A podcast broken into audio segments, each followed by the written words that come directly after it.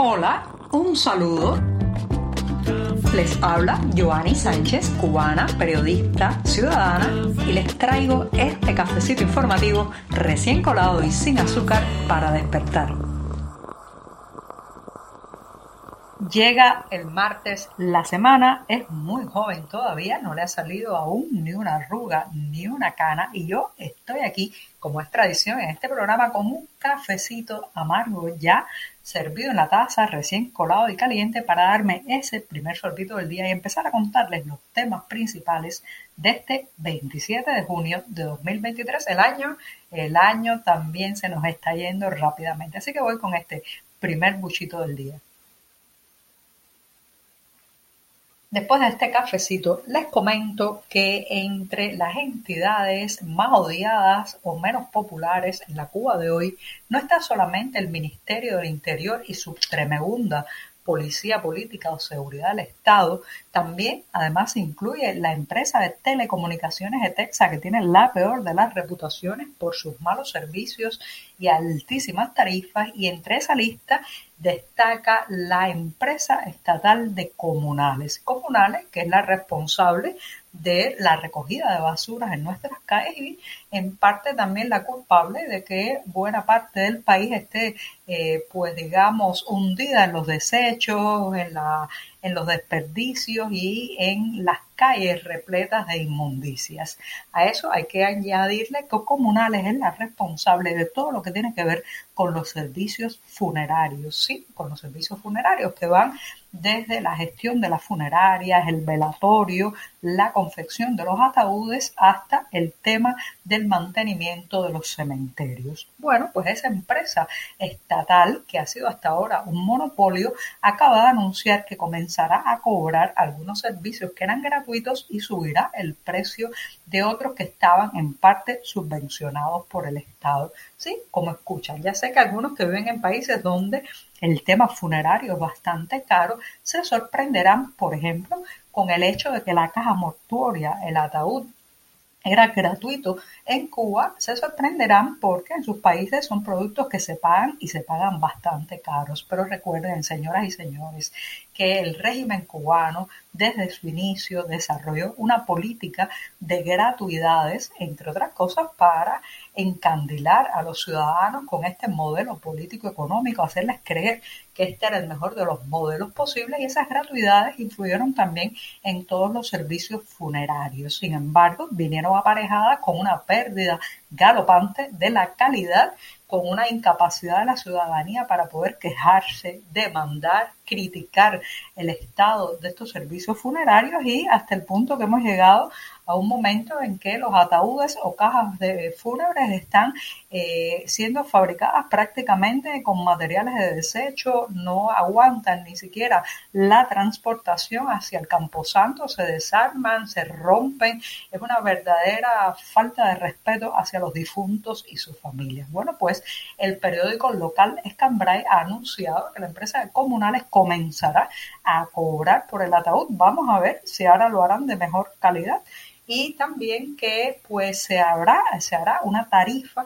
para los velatorios en el domicilio, una práctica que ha estado prácticamente, digamos, eh, restringida en la Cuba que conocemos porque siempre el Estado prefirió controlar el velatorio en las funerarias estatales. Ahora parece ser que las familias podrán llevarse los difuntos hacia su casa, algo que para muchos parientes es una opción, digamos, más íntima, más calmada. También la posibilidad de reunir a las familias, porque los, velatorios en Cuba se estaban convirtiendo en algo express entre la velocidad que había que impregnarle, eh, la falta de transporte, la falta también de recursos, prácticamente el cadáver salía de la morgue hacia el cementerio. Entonces, bueno, pues Comunales ha anunciado que se podrá llevar el difunto a casa hacer un velatorio familiar financiando algunos servicios que pondrá eh, digamos, la red de funerarias estatales. Todo esto es muy interesante porque forma parte de una política de deshacerse de gratuidades, de pesos al Estado, que por un lado podría ser bien leída,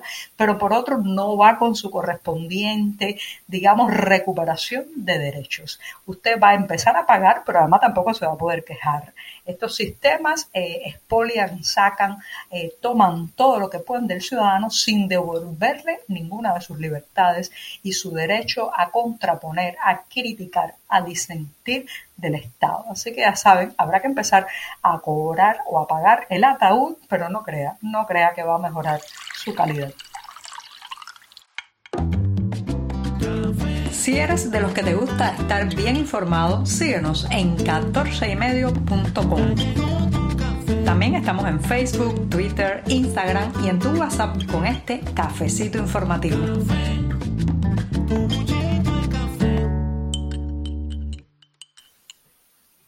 Hay beneficios y subsidios que terminan creando mayores problemas todavía. Ese es el caso de la llamada cuota de alimentos que se le otorgan a ancianos y niños en Cuba a través del mercado racionado.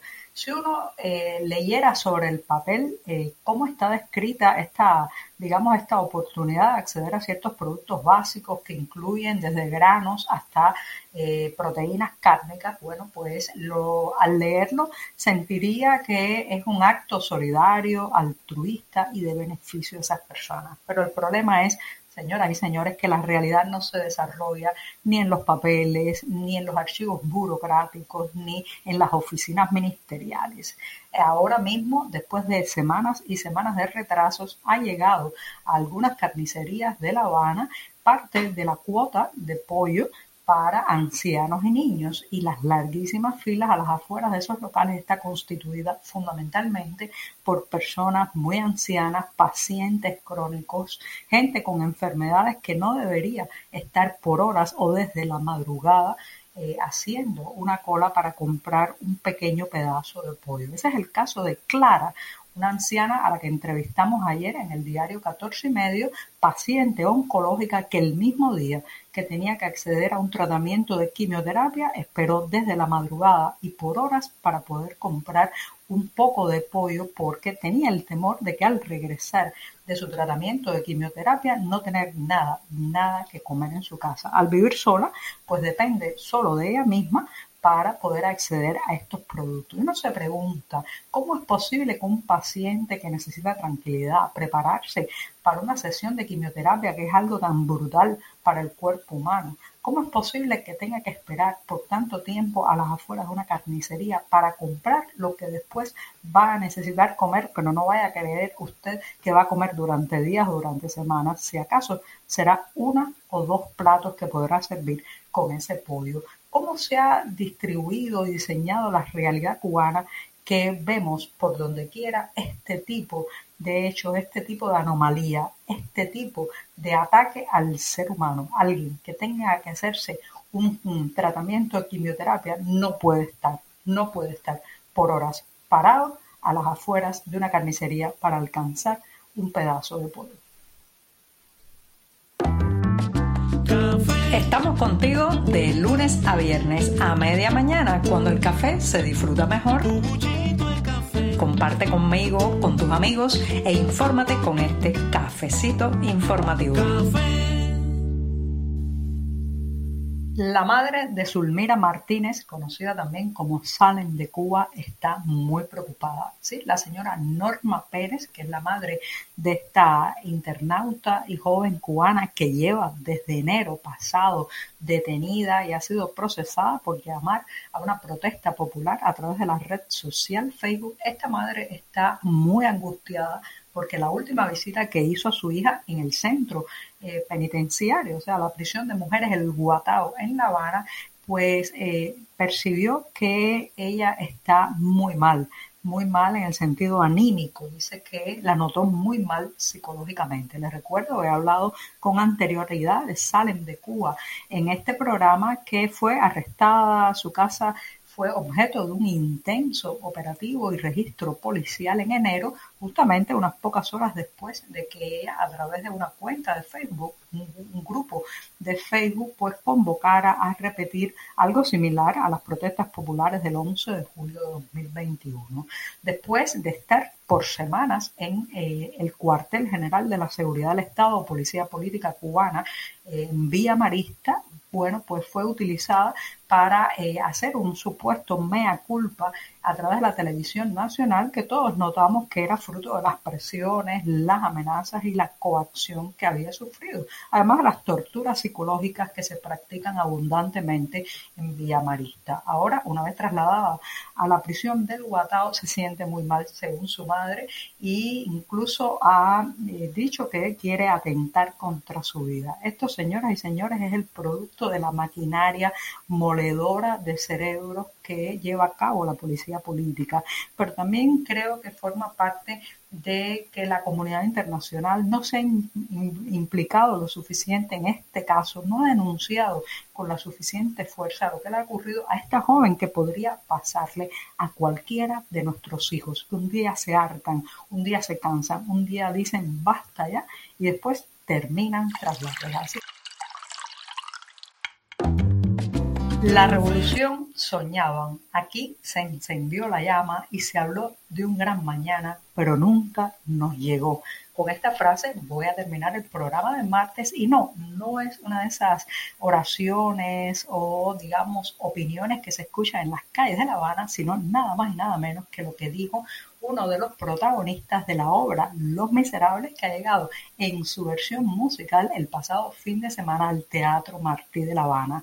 Recuerdan que se las recomendé enfáticamente en este programa, pues superó las expectativas eh, porque no solamente fue una, una calidad inmensa la puesta en escena y también la interpretación de quienes participaron del elenco, sino que también en un momento al final de esta pieza, Los Miserables, el escenario latió al grito de libertad, libertad, libertad esa misma palabra que le costó la cárcel a quienes salieron a las calles en las protestas de julio de 2021. El público vibró, se emocionó al escuchar esa frase, a esas frases y también esa palabra tan prohibida en la vida de los cubanos. Así que ya saben, Los Miserables nos devolvió el grito de libertad en el escenario del Teatro Martí de La Habana. Y con esto sí que me despido. Hasta mañana miércoles, el día atravesadísimo de la semana. Muchas gracias. Por hoy es todo. Te espero mañana a la misma hora. Síguenos en 14medio.com. También estamos en Facebook, Twitter, Instagram y en tu WhatsApp. No olvides, claro está, compartir nuestro cafecito informativo con tus amigos.